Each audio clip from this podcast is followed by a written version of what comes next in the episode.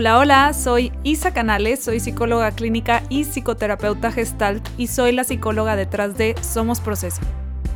Te doy la bienvenida a La Verdad de las Cosas. Este es un podcast dedicado a escuchar historias reales de personas que están pasando por ciertos problemas para después escuchar un análisis psicológico de cada situación.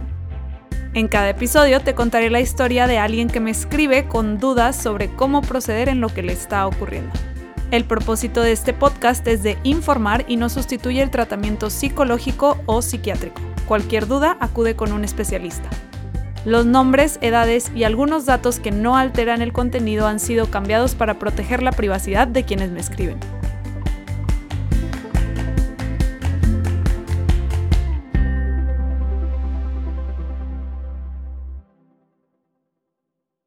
Hola, hola, bienvenidos una vez más a este podcast. La verdad, la carta de hoy me gusta mucho. Creo que es algo muy común que pasa mucho em, cuando estamos como explorando nuestras opciones profesionales y así. Digo, al menos yo lo he escuchado mucho en terapia y sé que mucha gente en redes me escribe con este tema, entonces me gustó mucho esta carta.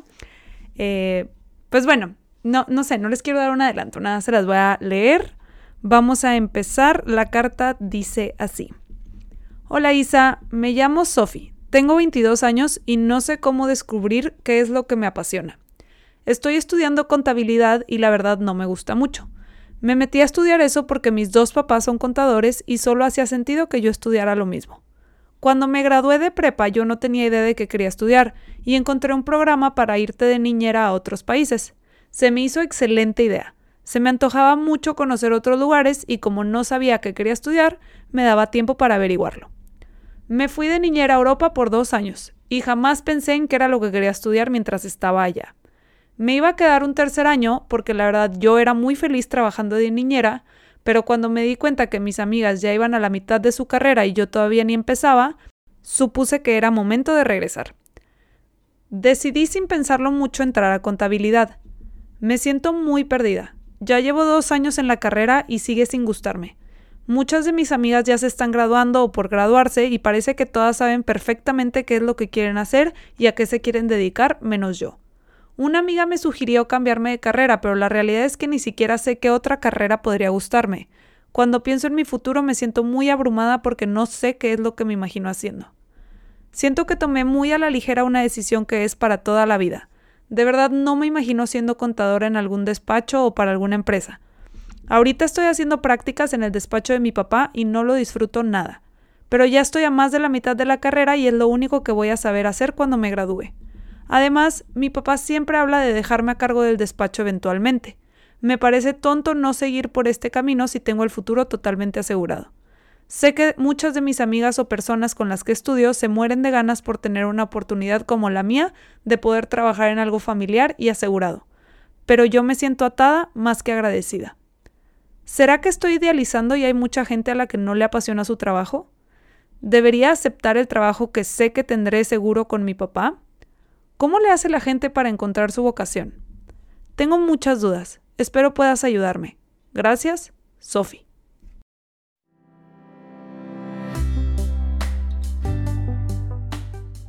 Si te gustaría que tu historia apareciera en este podcast, escríbemela a la verdad de las cosas.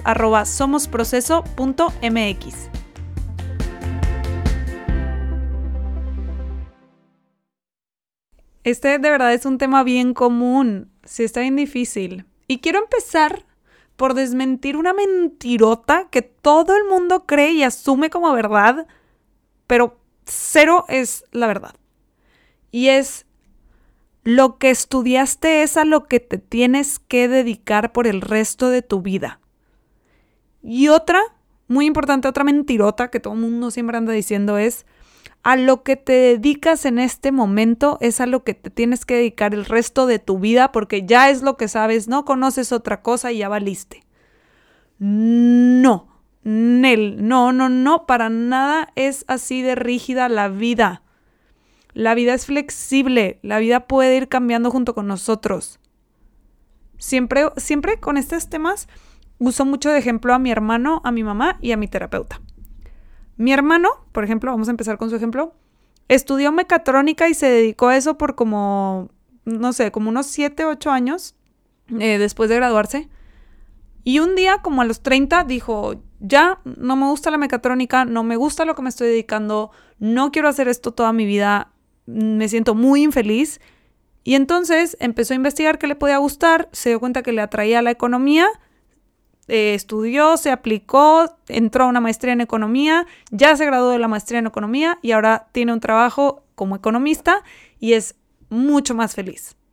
Y este cambio lo hizo a sus 30 no, no, digo, no estoy diciendo que fue una decisión fácil, ¿verdad? Obviamente hubo muchos sacrificios, hubo muchos cambios, hubo muchas cosas en el proceso, pero al final decidió tomar el control de su vida y decidió que no se quería resignar, que no tenía que trabajar en algo que no le gustaba por el resto de su vida y hizo un cambio que ahora pues lo tiene súper contento y, y la verdad, pues sí, puedes hacer esos cambios a los 30 y ahí les va el otro ejemplo. Mi mamá, mi mamá se acaba de retirar este verano, tiene 62 años. Fue directora académica de un colegio por más de 30 años, ya ni sé cuántos en total. Y ahora que se retiró, decidió estudiar una maestría para hacerse terapeuta y ahora quiere dar terapia. O sea, a sus 62 años está cambiando de, profesión, se va a dedicar a otra cosa y es la más emocionada y la más feliz. Y mi último ejemplo, mi terapeuta, que ella más joven, la verdad no sé exactamente a qué, edad, pero por cosas de la vida ella estudió para dentista y por cosas de la vida, por ciertas situaciones, decidió meterse a, estudiar más sobre, sobre la psicología y sobre todo este tema de, del desarrollo humano y ahora se dedica a dar terapia, es de las mejores terapeutas que yo he conocido y le fascina dar terapia, ya ni siquiera ejerce como dentista. Entonces, nada es permanente, nada es rígido. A cualquier edad podemos cambiar de rumbo si verdaderamente así lo queremos y si así nos llama. O sea, la vida está llena de flexibilidad y de tomas de decisiones y de cambios de opinión. Somos proceso. Por eso se llama así mi página porque somos proceso, estamos en constante cambio y pensar que lo que estudiaste es lo que tienes que hacer para toda tu vida es muy inflexible. Digo, si da la casualidad que te dedicas toda tu vida a lo que estudiaste porque resulta que sí te encantó y si eres muy feliz dedicándote a eso, pues esa es otra historia. Yo, por ejemplo, sí me dedico a lo que estudié, pero no significa que esa, esa tiene que ser la realidad para todo el mundo. Y ojo, una cosa muy importante, mi mamá fue muy feliz como directora de colegio. Es un trabajo que ella siempre nos dijo que le encantaba y que le llenó mucho todo el tiempo que lo, hizo. Nada más que ahora su vida y las cosas que quiere en su vida actualmente ya no encajaban con ese trabajo y ya se le acomoda algo diferente. Y como la vida es súper flexible, si sabemos darle la flexibilidad, obviamente, pues decidió cambiar de profesión y se vale y pudo y lo está logrando. Obviamente tuvo que diseñar un plan para hacerlo, pero, o sea, tampoco digo que sea fácil, nada más estoy diciendo que sí se puede y muchas personas lo hacen a todas las edades. Entonces, empecemos por ahí. Sophie está viendo con demasiada rigidez el hecho de que estudia contabilidad. Y algo que le quiero decir a todas las personas que están en una carrera que no les llena es que pueden cambiar de profesión en cualquier punto de su vida. Entiendo que a lo mejor ahorita que estás estudiando por cuestiones económicas o, por cosas de la vida, no puedes cambiarte de carrera. Nada más que eso no significa que estás destinado o destinada a trabajar en eso toda tu vida muchísima gente no se dedica a lo que está estudiando. Es bastante común. Y creo que es algo que no nos dicen mucho en la carrera, pero es sumamente común que te tu trabajo no tenga nada que ver con tu carrera. Y creo que algo muy importante es que aunque alguien te diga que está 100% em, seguro o segura de lo que quiere hacer por el resto de su vida, pues eso en cualquier momento puede cambiar y la persona no lo sabe. Y aunque, por ejemplo, yo ahorita estoy 100% segura que amo dar terapia y amo a lo que me dedico, pero pues yo no sé si el día de mañana, por X o Y razón, yo ya no pueda ser terapeuta o ya no quiera o ya no se acomode con lo que quiero en mi vida y pues deje de serlo y cambie a otra cosa. Aunque ahorita yo te podría decir que estoy casi 100% segura de que a eso me quiero dedicar toda mi vida, pues no sé, a lo mejor mañana cambio de opinión. Digo, pues ya en la historia de mi mamá y mi terapeuta, de repente decidieron que querían un cambio por cuestiones de la vida y, y se vale. Nadie podemos estar seguros de lo que vamos a hacer en un futuro, podemos estar seguros de lo que estamos haciendo en este momento y ya, no podemos firmar que nos va a seguir llenando por el resto de nuestras vidas. Porque pues no sabemos, no conocemos el futuro. De hecho, una de las metas terapéuticas en mi enfoque eh, es que el paciente, o, o bueno, la paciente, alcance la flexibilidad. O sea, ver la vida con flexibilidad es muy sano y necesario porque la manera en la que nos es más funcional actuar ante cualquier situación depende del contexto. Toda situación depende del contexto. Si tenemos nosotros una respuesta predeterminada, y esa, o sea, ante una situación tenemos una respuesta predeterminada, y esa respuesta es inflexible, lo que hacemos es ignorar el contexto y lo único que consideramos es nuestra idea de cómo creemos o cómo nos dijeron o cómo nos funcionó actuar en una situación similar pero no tomamos tal cual la situación como está siendo en este momento y como la estamos viviendo y les digo, o sea, no estamos tomando en cuenta el contexto y entonces tomamos decisiones rígidas basándonos en, en experiencias que solo son de situaciones similares, no son tal cual esta situación. Y es que ese es el problema con la inflexibilidad.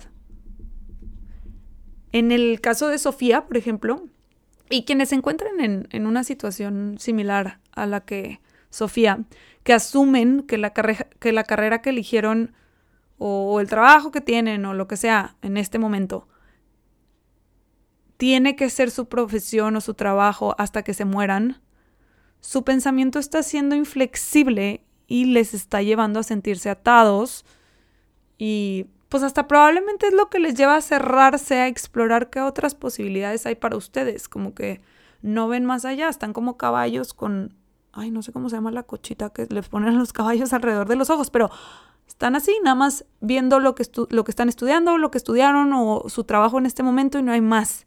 Cuando hay muchísimo más y se quitan esa cosa que no sé cómo se llama. En este tipo de situaciones que tienen que ver con a lo que nos dedicamos o lo que estudiamos y cosas así, hay, casi siempre hay un factor que está como metido, que es la comparación. Nos comparamos con las demás personas y lo que han logrado, lo que han avanzado, lo que sea, y sentimos que tenemos que haber avanzado tanto como esas personas o que tenemos que haber logrado lo mismo o más que esas personas. Y si se fijan, es lo que hace Sophie. Cuando decide regresarse en lugar de quedarse otro año como niñera, es porque sus amigas ya iban a la mitad de la carrera y se compara y dice, pues es que en comparación de ellas, yo no he empezado todavía. Y entonces lo más natural que pasa cuando hacemos eso, cuando hacemos estas comparaciones, es que pues nos sentimos retrasados en las cosas que tenemos que cumplir, estoy haciendo comillas en el aire, aunque no me estén viendo, que en el tenemos, o sea, sentimos que vamos retrasados, pues como que en la vida, o sea, sentimos que tenemos que cumplir con estas cosas en la vida y no vamos en donde deberíamos ir según pues, nuestra idea de, de eh, el orden en el que tenemos que hacer ciertas cosas. Y al final es una comparación totalmente falsa, porque no es como que tienes que estudiar una carrera para que te vaya bien en la vida, ni tienes que casarte para que te vaya bien en la vida, ni tienes que tener hijos para que te vaya bien en la vida. Y puedo seguir con un montón de cosas más con las que normalmente nos comparamos y, sentimos que vamos retrasados si no estamos ahí. Y digo, digo estas tres porque normalmente son las más comunes con las que nos comparamos. Pero en realidad, pues no, no, no tenemos que hacer ninguna de esas cosas y no tenemos que hacerlas a cierta edad. La verdad, me, me apena mucho que, que esta, esto de compararse haya llevado a Sofía a dejar un trabajo que por lo que escribe le encantaba. Y es que eso pasa, eso es justamente el problema, cuando tomamos decisiones desde donde creemos que deberíamos estar, porque es lo que nos dicen que toca, podemos estar dejando de lado cosas que nos llenan mucho o nos gratifican mucho con tal de llenar ese debería. Entonces es, Sophie, deberías estudiar algo y graduarte para cierta edad. Entonces, ¿qué hace Sophie? Deja un trabajo que está disfrutando muchísimo para ir a cumplir con ese debería. Ya a eso me refiero con los deberías. Ahora digo, la decisión de Sofía está tomada. Y no digo que como ella tomó esa decisión ya sea, tampoco estoy diciendo que fue la decisión equivocada. Al final, si algo tenemos los humanos es que a todo nos adaptamos y a todo podemos encontrarle un sentido. Eventualmente podemos encontrar la paz en cualquier decisión que tomemos.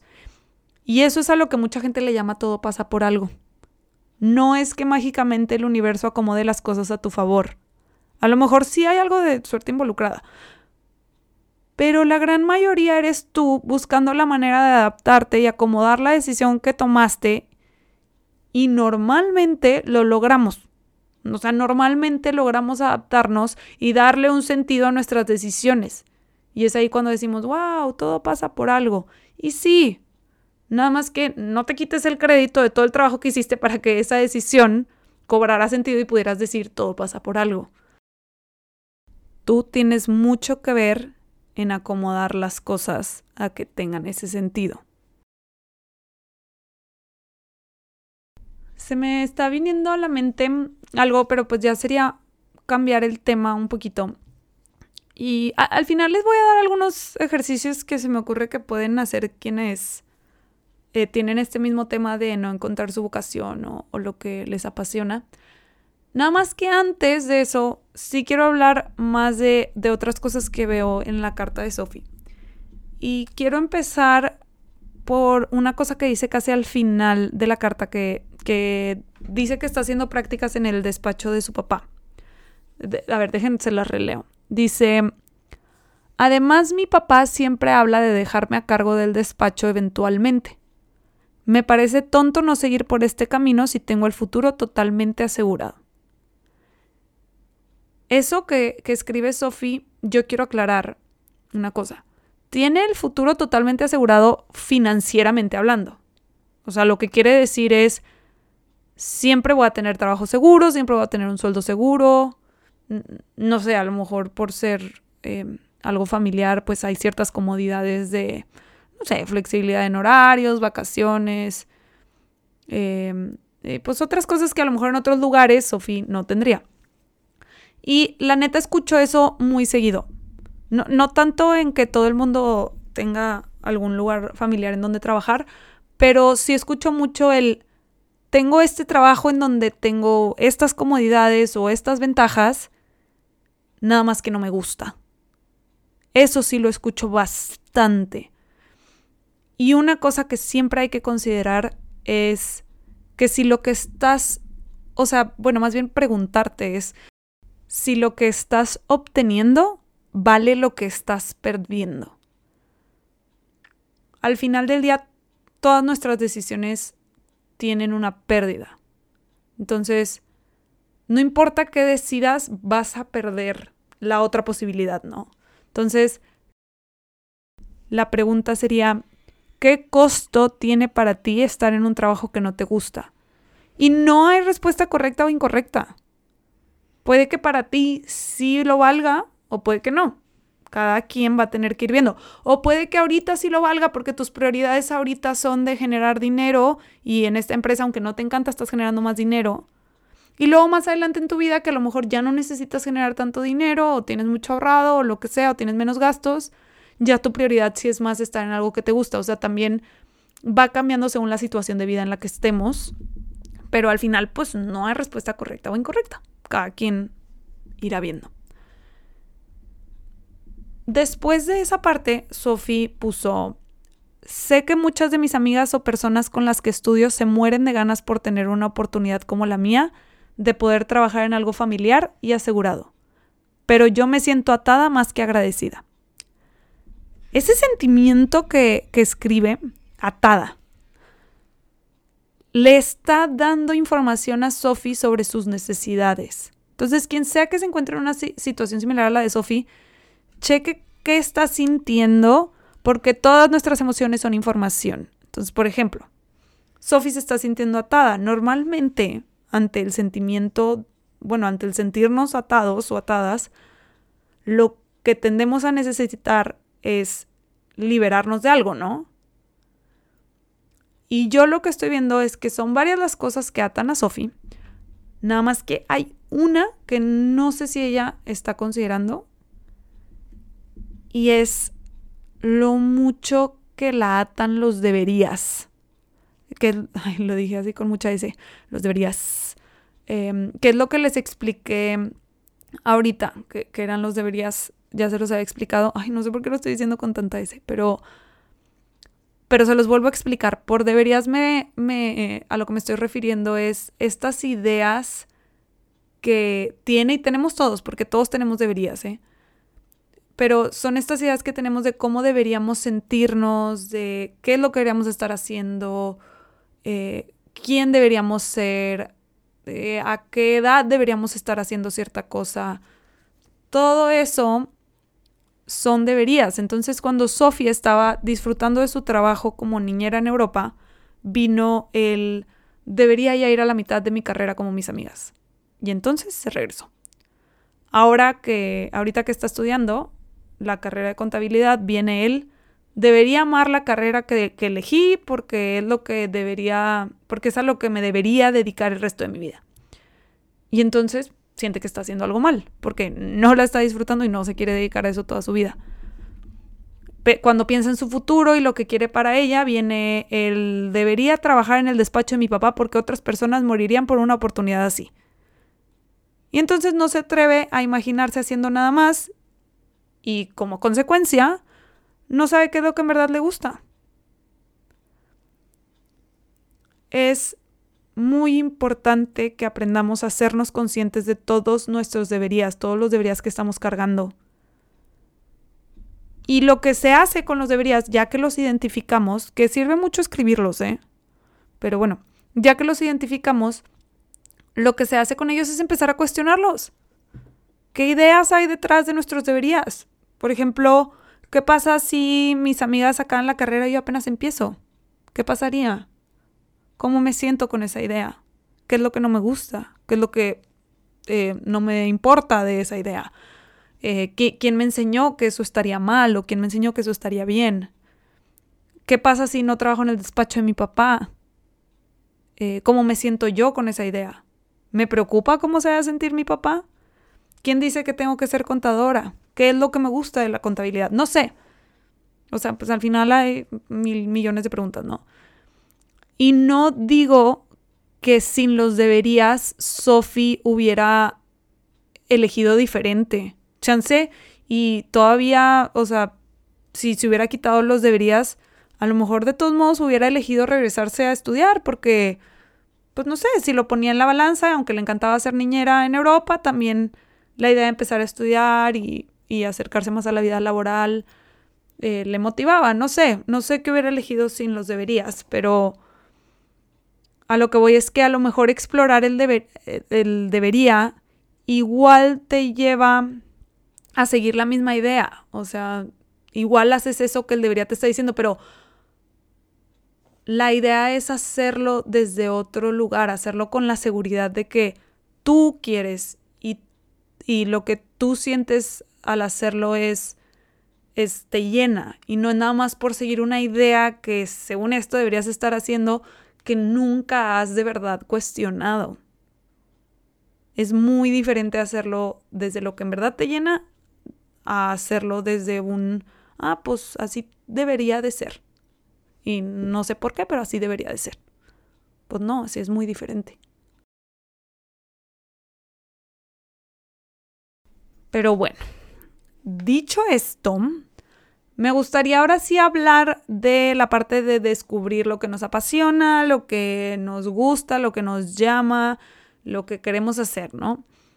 Y primero que nada, para poder saber qué es lo que nos llena y lo que nos apasiona y todo esto, el autoconocimiento es clave. Necesitamos conocernos a nosotros mismos para saber qué nos gusta, qué no nos gusta, qué disfrutamos, qué no disfrutamos, cuáles son nuestras creencias, cuáles son nuestros deseos, todo eso es parte del autoconocimiento y es una parte demasiado importante en este proceso. Y de hecho en mi página, en, somosproceso.mx, en, en la tienda, hay un manual de autoconocimiento que les puede ayudar mucho con esta parte. Les, les regalo un 20% de descuento si ponen el código podcast para que puedan usarlo justo para este tema. Creo que es un manual súper adecuado. Em, es, se llama 28 días para conocerme y lo que es, son una serie de preguntas y cada día por 28 días pues las vas contestando y cada vez vas conociendo partes más profundas, o sea, va como que cada vez haciéndose más profundo. Y es para descargarse en línea, entonces lo pueden eh, empezar en cuanto lo compren. Y es que responder este tipo de actividades ayuda mucho para ir descubriéndonos y, y conociendo más también cómo sé que algo me gusta y cómo no. Todo eso es desde el autoconocimiento. Entonces, pues les recomiendo ahí el manual. Eh, con el código podcast les doy el 20% a quienes lo estén escuchando aquí. Solo es para ustedes. Entonces, disfruten del privilegio de ser mis oyentes en el podcast. este, pero bueno, esa es una parte, el autoconocimiento. Y cuando se trata de vocación y a qué nos queremos dedicar y así, una cosa bien importante es experimentar. Es muy, muy, muy importante permitirte explorar las diferentes cosas que nos van llamando la atención. Entonces, algo que está padre hacer en este tipo de casos es hacer una lista o, un, mapa conceptual, como sea que, que se te acomode más a ti visualmente. Pero al final es una lluvia de ideas de todas las cosas que podrían llegar a interesarte.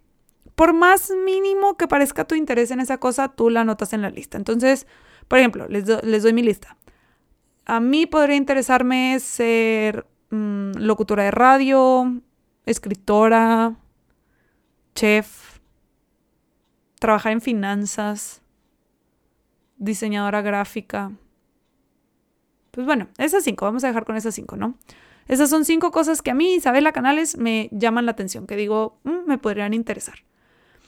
Ya que tengo mi lista, tengo que enumerar mi lista por orden de interés. Entonces, yo eso que dije, lo que ahorita más me llama la atención es escribir. Ser escritora es lo que más me llama la atención. Después yo creo que locutora de radio estaría chido. Pero no sé si tengo la voz para eso. Pero bueno, esto se parece, así que estoy cumpliendo esa. Eh, después, chef, supongo. Y bueno, así te vas, ¿no? Entonces, eh, es que ya ni me acuerdo qué otras dos dije. Pero bueno, así te vas, este, enumeras las, las cosas que crees que te podrían llamar la atención. Y ya que lo tienes enumerado, sigue ahora sí explorarlo. O sea, te metes a una clase de lo de. O sea, te vas por números en la lista, ¿no? Por ejemplo, yo empecé con escribir, entonces te puedes meter a una clase. Yo me podría, por ejemplo, meter a una clase de escritura creativa, que de hecho sí lo he estado planeando. Nada más no lo he hecho, pero ustedes sí háganlo. Eh, puedes hablar con una persona que se dedique a eso. Y una cosa bien importante, no que lo estudie, que se dedique a eso. Es muy diferente estudiar algo a dedicarte a algo. Entonces, alguien que ya se dedique a eso, ve y pregúntale cómo es su día a día en ese trabajo, qué, qué actividades hace, qué es lo que sí le gusta, qué es lo que no te le gusta, o sea, entrevista a la persona sobre cómo sería, cómo serían los días si tú te dedicaras a eso. También te puedes meter a cursos, puedes investigar de, no sé, personas famosas que se dedican a eso. Y, y ya, o sea, al irlo explorando, puedes a lo mejor tachar de tu lista porque siempre no te gustó o a lo mejor ya que lo exploras el trabajo en sí no te encanta, que creo que eso, ya me acordé que dije finanzas, creo que eso a mí me pasaría con finanzas, como que tengo esta idea guajira de que me gustaría, pero siento que si ya me cuentan el día a día, no me encantaría, pero no sé, tendría que entrevistar a alguien que se dedica a eso. Pero pues ya, lo vas explorando y a lo mejor al explorarlo te das cuenta que la que tú tenías en número 5 siempre es la número 1 y así vas tachando.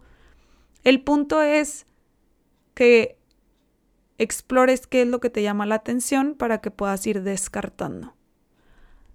Algo que ayuda mucho y puede servir como guía para hacer tu lista si no tienes la más mínima idea de por dónde empezar es hacer un test vocacional o ir con un psicólogo vocacional que te ponga pues un test vocacional.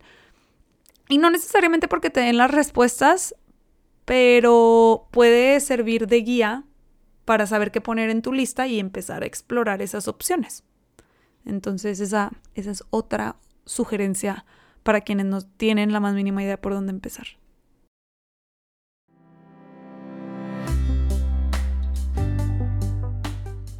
Si te está gustando el podcast, suscríbete para que no te pierdas ningún episodio y te invito a dejar una calificación para que más personas puedan encontrarlo.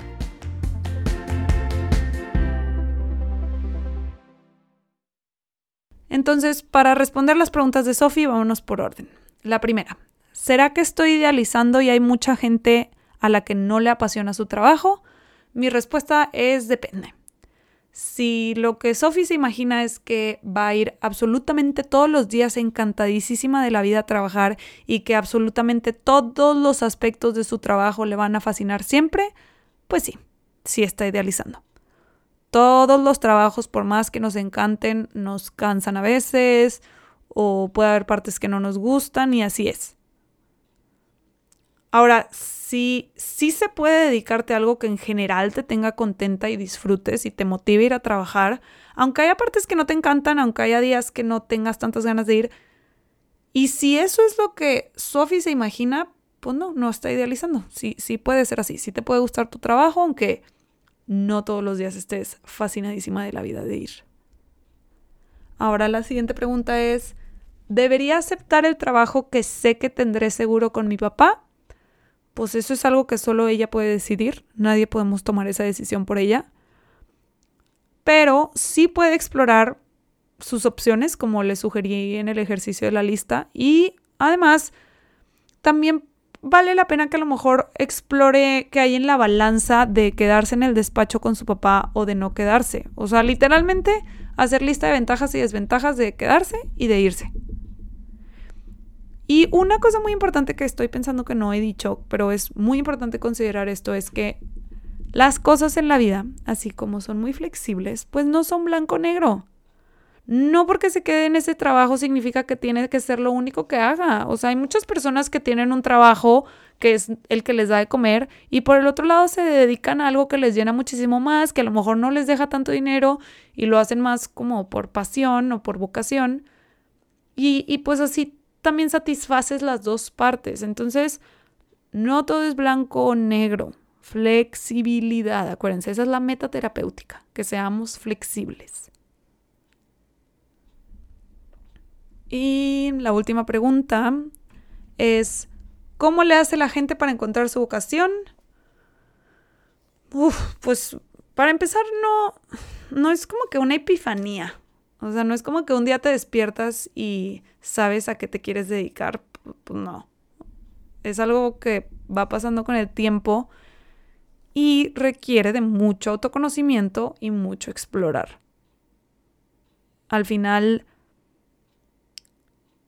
y, digo, al final una parte muy importante es que justamente tengas flexibilidad a la hora de explorar. No me voy a cansar de decir esa palabra. Pero pues la vida es sumamente cambiante y, y como les expliqué en los ejemplos de mi hermano, mi mamá y mi terapeuta, puedes cambiar de rumbo si así lo decides a la edad que lo decidas. Sé que muchas veces el problema es que ni siquiera sabes qué rumbo te llama, pero ese es, es el punto de explorar. Eh, se trata de probar unas cuantas cosas, ir viendo qué disfrutaste, qué no disfrutaste, qué parte de eso sí te gustó, qué parte no te gustó. Y si no tienes idea por dónde empezar, haz un examen vocacional y empieza por ahí.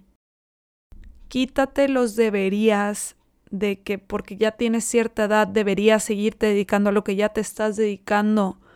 No es así, quítate los deberías de que a cierta edad ya tienes que haber cumplido ciertas cosas. Quítate los deberías de que tienes que estar satisfaciendo los deseos de tu papá o de tu mamá para tu vida.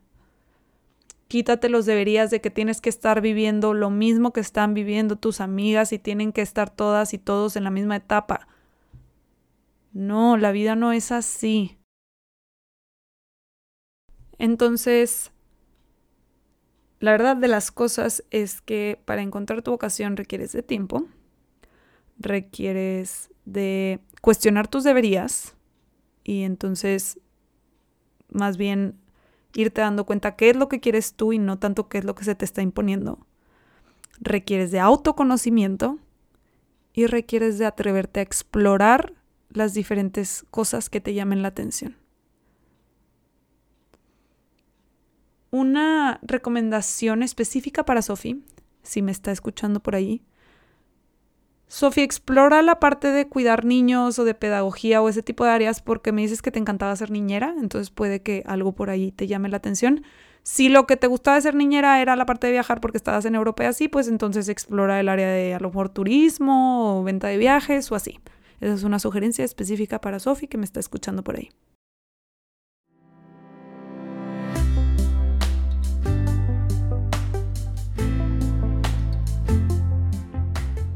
Muchísimas gracias por escuchar el caso de Sophie. Espero que te haya servido esta postura respecto a encontrar tu vocación y a lo que te quieres dedicar y la importancia de la flexibilidad en la vida en general.